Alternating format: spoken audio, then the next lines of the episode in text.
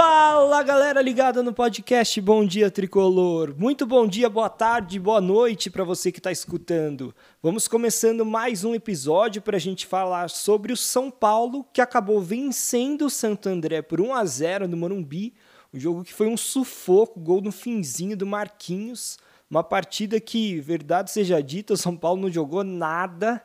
Mas antes da gente começar a falar da partida em si, eu acho que é importante a gente falar sobre o que aconteceu antes, durante a semana, porque isso ajuda a explicar é, também a atuação do São Paulo.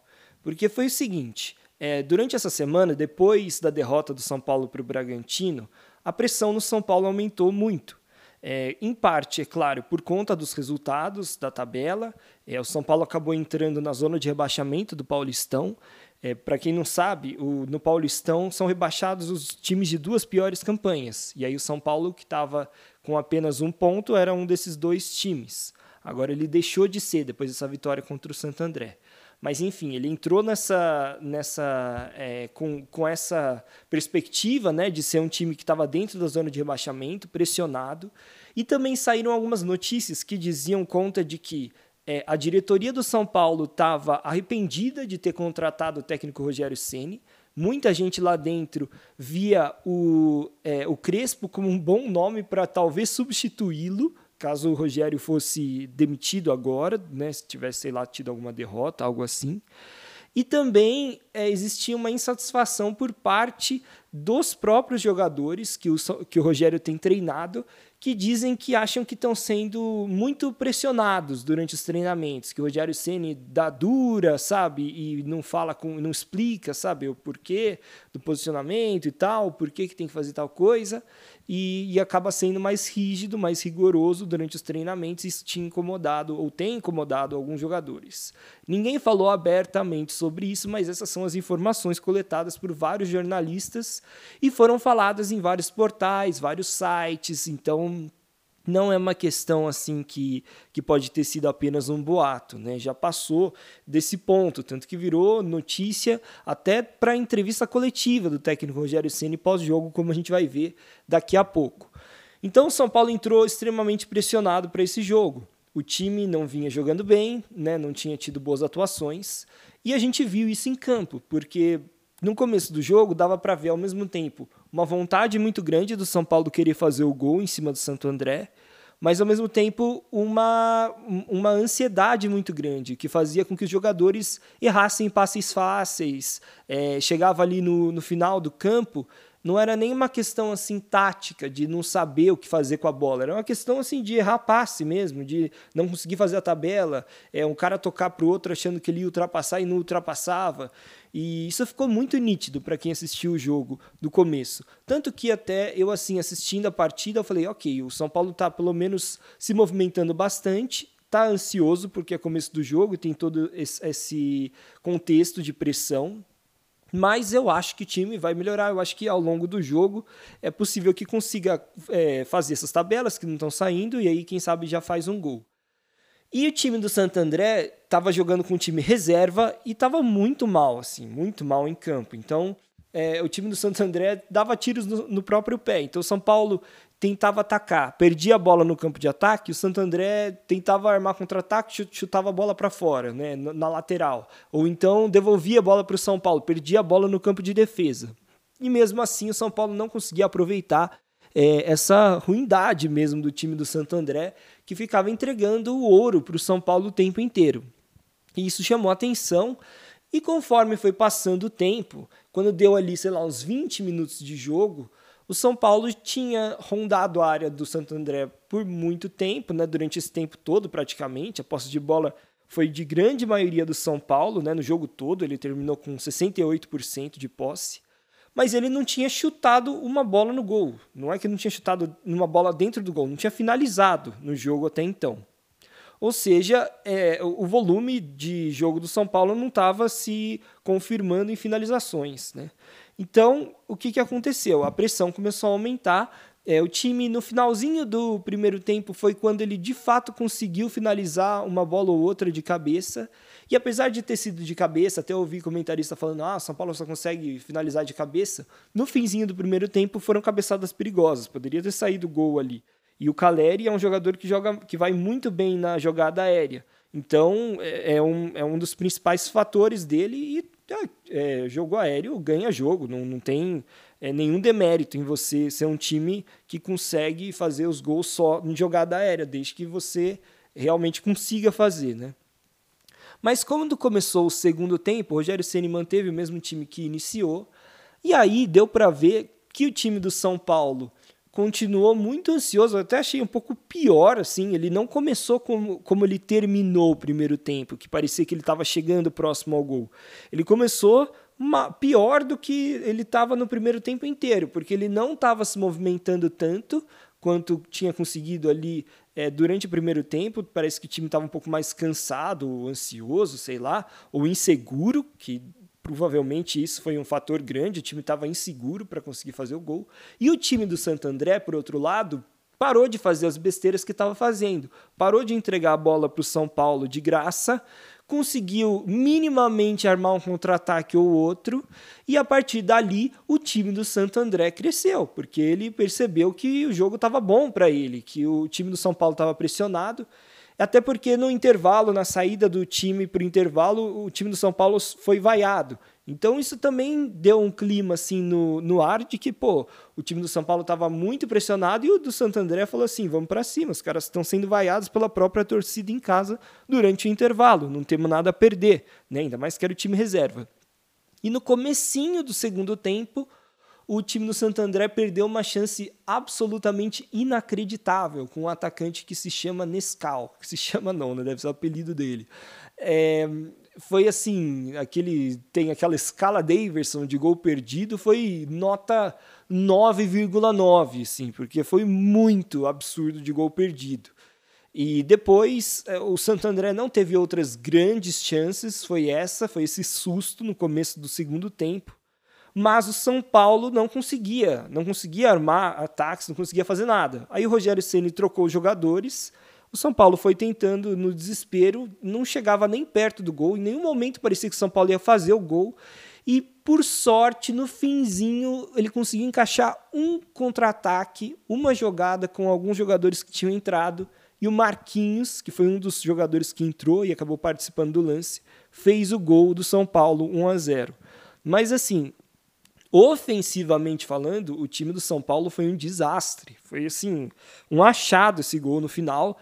E que é claro que dá uma aliviada, porque o, o resultado sempre alivia né, no futebol. A gente sabe que as coisas fluem melhor quando o time está menos pressionado. E, e ele ganhando, é claro que está menos pressionado do que se tivesse empatado ou perdido para o Santo André mas a gente tem que olhar o desempenho do time. O desempenho foi pavoroso, foi assim, assustador para quem assistiu, porque o time do São Paulo foi muito mal. E eu acho que em grande parte o, motivo disso foi a pressão e a falta de segurança dos jogadores. Porque como eu disse, no comecinho do jogo, é, o que, a impressão que dava é que o time tinha, ele tinha velocidade, tinha, ele sabia como chegar ao gol, mas é, tinha uma questão ali que pode, você pode até falar, ah, é falta de entrosamento, porque o time é novo, tem vários jogadores novos, mas assim, minimamente, o mínimo de entrosamento não acontecer, para mim, se justifica no nervosismo, no, na pressão que os jogadores estão sentindo. E isso também eu acho que é uma prova de que o que a gente tem visto de notícias sobre bastidores do São Paulo é verdade, porque eh, os jogadores que entraram em campo estavam totalmente é, pressionados, né? eles estavam realmente se sentindo ali inseguros. Então deve ser verdade tudo isso que a gente tem lido na, na, na not as notícias né, sobre o tricolor. Então assim, é, teve vários elementos né, que justificaram essa, esse desempenho do São Paulo, mas é interessante a gente tentar entender o porquê né, que teve toda essa pressão inicial. E eu acho que um elemento que faltou comentar, que é importante também, é que antes do jogo dois dias antes, a torcida independente do São Paulo fez um post nas suas redes sociais apoiando o Rogério Ceni. Ela fez um post comentando sobre essa suposta é, esse suposto, como eu posso dizer, né, é, falta de entendimento dos jogadores pelo tipo de treinamento dado pelo Rogério, né, esse, é, esse descontentamento dos jogadores por conta da pressão feita pelo Rogério durante os treinos, apoiou o técnico, falou assim, ó, a gente pode até ter as nossas rusgas com o técnico, mas ele tem 25 anos de história no clube e tal, inclusive na publicação que eles fizeram no Instagram, eles escreveram esse texto em, apoio ao Rogério Ceni, é, cobrando os jogadores e ainda é, postaram o vídeo do Rogério Ceni defendendo a cobrança do Jared no Mundial de 2005. Ou seja, realmente tentando é, estreitar os laços, né, fazer as pazes com o Rogério Ceni e tentar motivar, é, ainda falando assim, né, vamos, vamos para o estádio, vamos apoiar, e realmente o estádio do Morumbi recebeu um público bem grande, considerando que o jogo era um jogo totalmente sem importância, o time vinha muito mal, é, quarta-feira, sete horas da noite, Campeonato Paulista. Então, eu acho que esse pacto com a torcida é importante. É, eu ouvi outro dia o jornalista Arnaldo Ribeiro falando uma coisa que eu concordo, que é, o melhor momento do Fernando Diniz à frente do São Paulo foi aquele momento em que o Rogério Ceni assumiu o Flamengo e a torcida independente lançou, a torcida do São Paulo, aliás, lançou a hashtag fechado com Diniz. E a partir dali a torcida teve um apoio maior ao trabalho do técnico Fernando Diniz. Então, é, essa, essa, vamos dizer assim, boa relação entre a torcida e, a, e o técnico, né? a torcida acreditar no técnico, acreditar no trabalho que está sendo feito e fechar com o técnico é importante para um time como o São Paulo, que está tão pressionado, que tem tantos problemas que a gente já sabe. Então, assim, eu acho que se o São Paulo conseguir é, superar esses próximos jogos aí, melhorar um pouco sua, sua classificação, pelo menos brigar pela segunda colocação do grupo para se classificar para o mata-mata do Paulistão, eu acho que a tendência é que o ambiente fique um pouco melhor a partir desse apoio da torcida, né? Que apesar de ter vaiado durante o intervalo, na, na saída do time para o intervalo, é, apoiou na maior parte do jogo e no segundo tempo também, não deixou de apoiar em nenhum momento. Mas é claro que também o time tem que dar o mínimo de resposta dentro de campo e a gente viu uma partida realmente pavorosa, né? Então ninguém é de aço, a torcida estava ali torcendo, estava apoiando, mas estava vendo que o negócio estava feio demais, né? Bom, galera, falando individualmente dos jogadores, é até difícil fazer uma análise porque o time foi muito mal coletivamente. Mas é, eu acho que assim, começando por trás, o Jandrei, para mim, está jogando melhor do que o Thiago Volpe e merece a titularidade. É verdade que ele não teve que fazer nenhuma defesa praticamente nessa partida, mas todas as vezes que ele foi acionado para jogar com os pés, ele foi muito bem. A diferença dele para o Volpe para jogar com os pés é gritante, assim, ele vai muito melhor. Na linha de defesa, eu achei que o Arboleda foi bem, ele apareceu em momentos decisivos para tirar bolas importantes. E o Diego Costa começou mal, começou é, errando alguns botes, mas parece que ele foi engrenando e aí foi melhorando. Depois até conseguiu fazer algumas inversões interessantes, que ele, como um zagueiro que sai um pouco melhor para o jogo, tem essa como uma das qualidades. Né? E, bom, nas laterais, o Léo, achei que ele foi muito protocolar. É, o São Paulo precisava que o Léo apoiasse um pouco mais. E achei que parece que o Léo cansou, assim. Parece que no começo do jogo, até a metade ali, o comecinho do segundo tempo, ele estava melhor e depois errava tudo que, que tentava. O Rafinha, na minha opinião, foi muito bem na lateral direita. Eu não tinha me convencido do Rafinha até então, mas nesse jogo achei que ele foi muito bem. É claro, lembrando de novo, eh, foi um jogo que ele foi exigido muito mais na parte ofensiva do que defensiva, mas achei que ele, ele apareceu bem para fazer cruzamentos, acertou, é, e vários lances perigosos do São Paulo surgiram ali por conta do, do Rafinha, né, da, da tabela ali, dos cruzamentos, né, do Rafinha que se colocou bem à disposição pelo lado direito. O meio de campo do São Paulo, que eu achei que foi mal nessa partida. Então, quem jogou foi Nestor, Gabriel Sara e Igor Gomes. O Nestor, eu, eu achei que ele não apareceu muito na criação e na parte defensiva foi ok.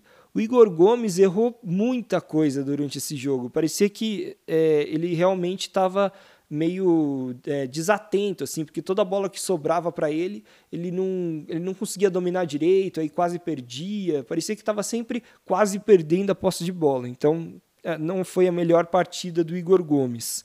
E o Gabriel Sara sempre operário tentando, mas também não foi uma partida muito boa do Sara. Ele não conseguiu jogadas que criassem é, é, ataques para o São Paulo, né? Acho que uma ou outra, mas, mas eu achei pouco até. O Gabriel Sara não foi abaixo do que ele normalmente vai. O Alisson brigou bastante e ele briga tanto que ele acaba sempre aparecendo numa jogada ou outra para finalizar, então achei que pelo menos se esforçou. E na frente jogaram, né, o, além do Alisson, o Caleri no meio e o Rigoni pelo outro lado. O Rigoni eu achei que é, não foi tão mal assim, até porque ele, pelo menos assim, ele tem uma finalização um pouco melhor. Então, ele teve duas faltas para cobrar, uma passou muito perto. É, teve, teve um outro lance também que ele finalizou, que o goleiro teve que espalmar, talvez pudesse ter sido um gol ali, e ainda chutou uma outra cobrança de falta na trave. Então, ele acabou criando várias das principais é, chances do São Paulo no jogo. E o Caleri também, eu acho que não teve muita culpa, ele tentou é, várias cabeçadas ali em cruzamentos e chegou perto de fazer algum de, gol de cabeça. Além de ter participado, vamos dizer assim, indiretamente do lance do gol, porque foi um cruzamento do Éder para ele e ele até agora não entendi direito se ele furou ou se foi de propósito que ele deixou a bola para o Marquinhos. Mas acabou que funcionou, porque o, o zagueiro se preocupou com a possível finalização dele, e aí a bola passou e sobrou para o Marquinhos fazer o gol. E falando em Marquinhos, é claro, a gente tem que falar dos jogadores que entraram, porque eles participaram, inclusive, diretamente do lance do gol. É, o Igor Vinícius entrou no lugar do Rafinha, para mim, essa essa substituição não entendi direito. Quer dizer, eh, quer dizer, eu até entendi a ideia. O Rogério Ceni queria dar um pouco mais de velocidade, porque o Igor Vinícius ele faz ultrapassagens, né, ali pela lateral. Mas o Rafinha foi melhor. Não, o Igor Vinícius não fez grande coisa. O Gabriel Neves entrou também ali no meio. Eu achei até que ele preencheu um pouquinho melhor o meio de campo, mas pouco pôde fazer.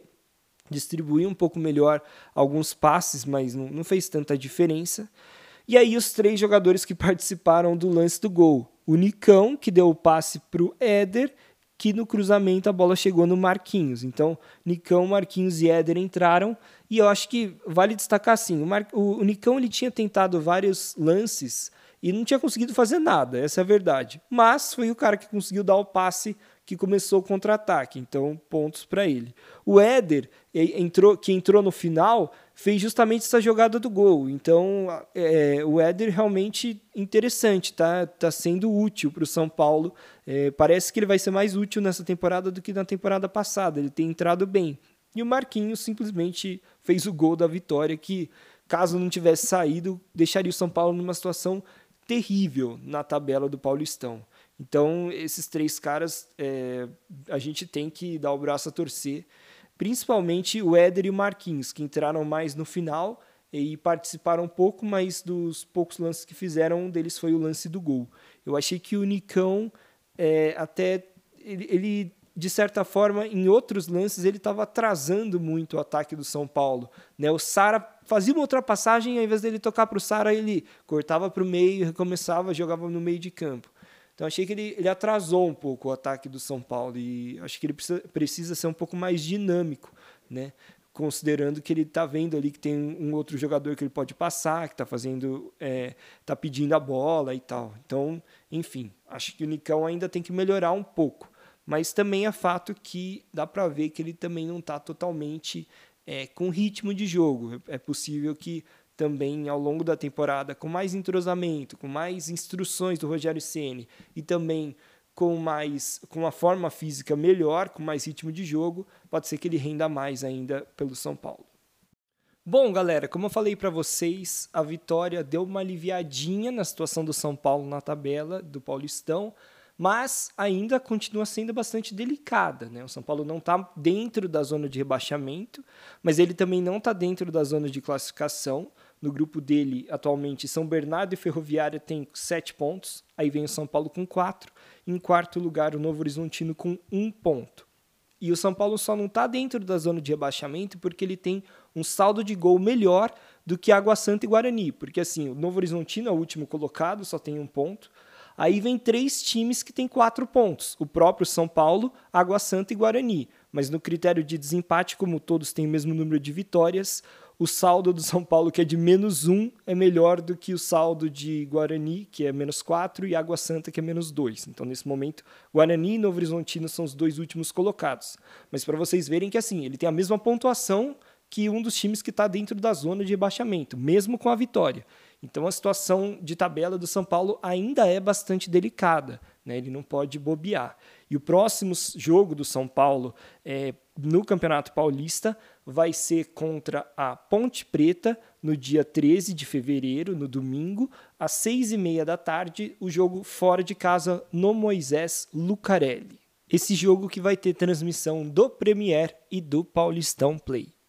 Bom, pessoal, vamos falar agora na entrevista coletiva do técnico Rogério Ceni. E olha que a entrevista coletiva foi bem interessante, hein? Ele falou várias, colocou dedos nas feridas. Então vamos acompanhar. Eu fiz um resumo aqui das principais coisas que o Rogério falou. Primeiro, sobre o desempenho do time né, na partida, ele disse que ainda há uma margem para o São Paulo melhorar, e tanto na parte física, que ele acha que tem alguns jogadores que precisam melhorar, ele citou que o Igor Gomes ainda está se recuperando fisicamente depois de ter tido Covid, e que o Arboleda também não estava 100% e achou que o time precisa jogar um pouco mais por dentro. Ele admite que é, o São Paulo exagerou nas jogadas laterais nesse jogo contra o Santo André. E ainda falando de desempenho, ele acha que a melhor partida do São Paulo foi contra o Bragantino, mesmo tendo perdido aquele jogo. Depois perguntaram para ele se por que, que ele parece tão abatido nas entrevistas coletivas. E o Rogério disse que é porque ele não vence jogos, né? Que conforme ele vencer jogos, ele vai poder sorrir mais e ser um pouco é, mais animado nas entrevistas. Depois perguntaram sobre Marquinhos, né, se ele vai ser utilizado nessa função de ponta que ele foi utilizado nesse jogo ou em alguma outra posição. O Rogério fugiu, falou: "Ah, ele tem é um jogador jovem, tem margem a evoluir e tal, foi premiado com gol hoje e vai ser utilizado na posição que for melhor para o time". Perguntaram também, essa achei bem interessante, sobre o goleiro titular, quem é que vai ser titular na próxima partida, né? Questionaram se vai continuar esse rodízio entre Jandrei e Volpe. E olha o que o Rogério Senna respondeu: a ideia é fazer o melhor pelo clube. Vamos analisar amanhã e sexta-feira para decidir quem joga no domingo. Ou seja, ele não está mais bancando o rodízio, né? Ele não está colocando que com certeza vai ser o Volpe no domingo. E eu acho que isso já é um sinal de que ele está gostando mais do Jandrei do que do Volpe. E eu não sei vocês, mas eu tô achando que o Jandrei está melhor do que o Volpe. Além de tudo, o cara tem sorte, né? Ele não não tomou o gol inacreditável do, do Nescau nessa partida contra o Santo André. E com os pés, o, o Jandrei tem participado bastante do jogo e ele é muito melhor do que o Volpe. Ele realmente é um goleiro muito bom com o pé. Porque quando falaram, ah, vão trazer o Jandrei porque ele é bom com o pé, eu lembrei de quando o Rogério Ceni trouxe o Sidão, que jogava bem com os pés. Mas o Sidão não, não era tão bom assim com os pés, ele era mais ou menos. O Jandrei é realmente muito bom. Teve até um momento na partida que estava lá tocando bola, né? Tinha o Arboleda, o Diego Costa e o Jandrei. E eu falei, eu comentei na hora assim, o Jandrei é o melhor jogador, é o, jogador que toca melhor dentre esses três, né? Entre Arboleda, Diego e Jandrei, ele é o que tem melhor domínio de bola, o que passa melhor, né? Então, aí já já uma indicação de que no próximo jogo a gente pode ter o Jandrei de novo. Eu acharia interessante, quero ver como vai ficar a questão de vestiário, porque o Volpe é um cara que tem bastante influência ali. Bom, é, também depois questionaram sobre para o Rogério Ceni sobre o manifesto da Independente, aquela publicação que eu comentei com vocês que a Independente fez é, elogiando, ou melhor, apoiando o Rogério Ceni. E aí o repórter também com, é, complementou dizendo que o Rogério foi aplaudido no estádio quando, quando citaram o nome dele na escalação, que isso não tinha acontecido ainda desde o seu retorno. E aí o Rogério se baseou na sua resposta mais nessa parte, né? Ele falou assim: "Ah, eu fico feliz quando sou aplaudido, é sempre positivo, agradeço de coração e tenho um carinho muito grande por todas as torcidas", né? Ele citou também a Dragões da Real além da Independente. Aí eu deixei por final a, resposta que eu achei mais interessante da coletiva toda. Perguntaram para o Rogério Celi se realmente estava tendo problema de relacionamento, que foi o que eu comentei com vocês que foi veiculado por vários é, portais e tal. E aí o Rogério Ceni falou o seguinte Sempre tratei muito bem os funcionários. Conheço, por exemplo, os porteiros que trabalham no, no São Paulo há mais de 30 anos. Né? Ele falou assim: hoje todo mundo tem assessoria de imprensa. Então, às vezes, um jogador não joga e a assessoria de imprensa dele, descontente, é, a assessoria de imprensa dele diz que ele está descontente, mas eu tenho um ótimo relacionamento com todo mundo, inclusive com os jogadores. E aí depois ele falou uma parte que eu achei bem interessante, que foi o seguinte: ele falou assim é, eu sou chato, eu sou o chato que chegou aqui no São Paulo e pediu para encher a piscina, porque quando eu cheguei aqui a piscina estava vazia. Então eu pedi para encher para a gente ter a piscina para ser um instrumento de, de fisioterapia. É, eu também falo que eu acho que o clube está perdendo quando eu vejo que um jogador só pode fazer um trabalho de recuperação quando ele está lesionado até 1h45 porque depois disso não tem o expediente da tarde e noite. Ele falou: quando eu era jogador e estava lesionado, eu ficava é, me recuperando lá no CT, fazendo trabalho de, de recuperação de manhã, à tarde e à noite, para voltar o quanto antes.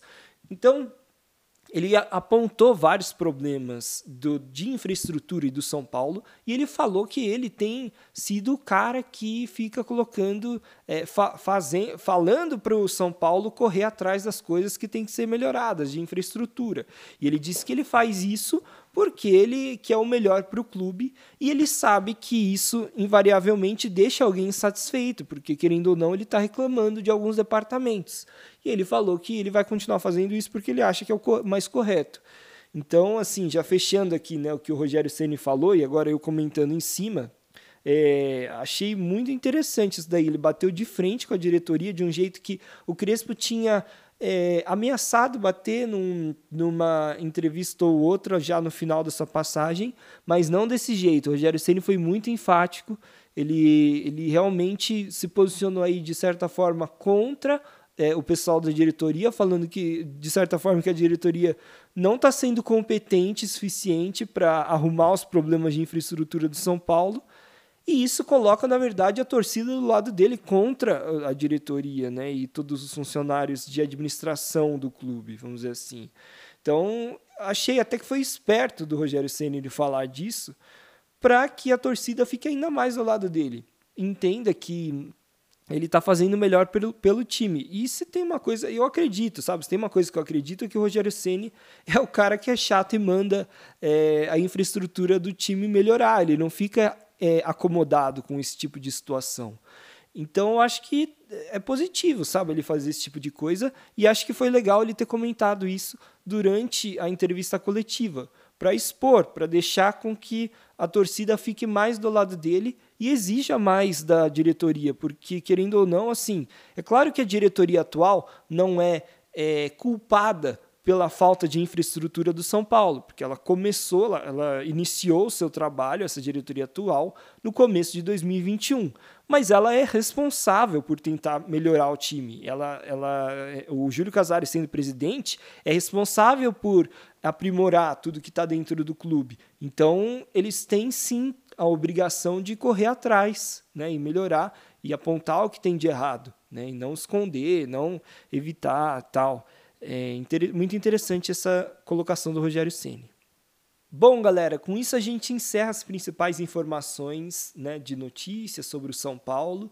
É, lembrando que o próximo jogo do Tricolor é contra a Ponte Preta, no Moisés Lucarelli, em Campinas, no domingo, dia 13 de fevereiro, às 6h30 da tarde. E esse jogo vai ter transmissão do Premier e do Paulistão Play. Além disso, nessa semana, a única notícia que chamou um pouco mais de atenção é que o São Paulo continua tentando a contratação daquele zagueiro William, que está lá no, no futebol português. Mas até agora não tivemos nenhuma novidade. Agora que eu gravo o podcast é logo depois do jogo, né? Já na madrugada de quarta para quinta-feira, né? Do dia 9 para o dia 10. Então, por enquanto, não tem o tal do, do zagueiro William, não foi contratado pelo São Paulo. Mas é, existia uma expectativa de que ele pudesse ser contratado ao longo dessa semana, né? Então vamos esperar até o fim aí da semana para ver se tem alguma novidade nesse sentido. Muito obrigado por escutarem, galera, e até a próxima.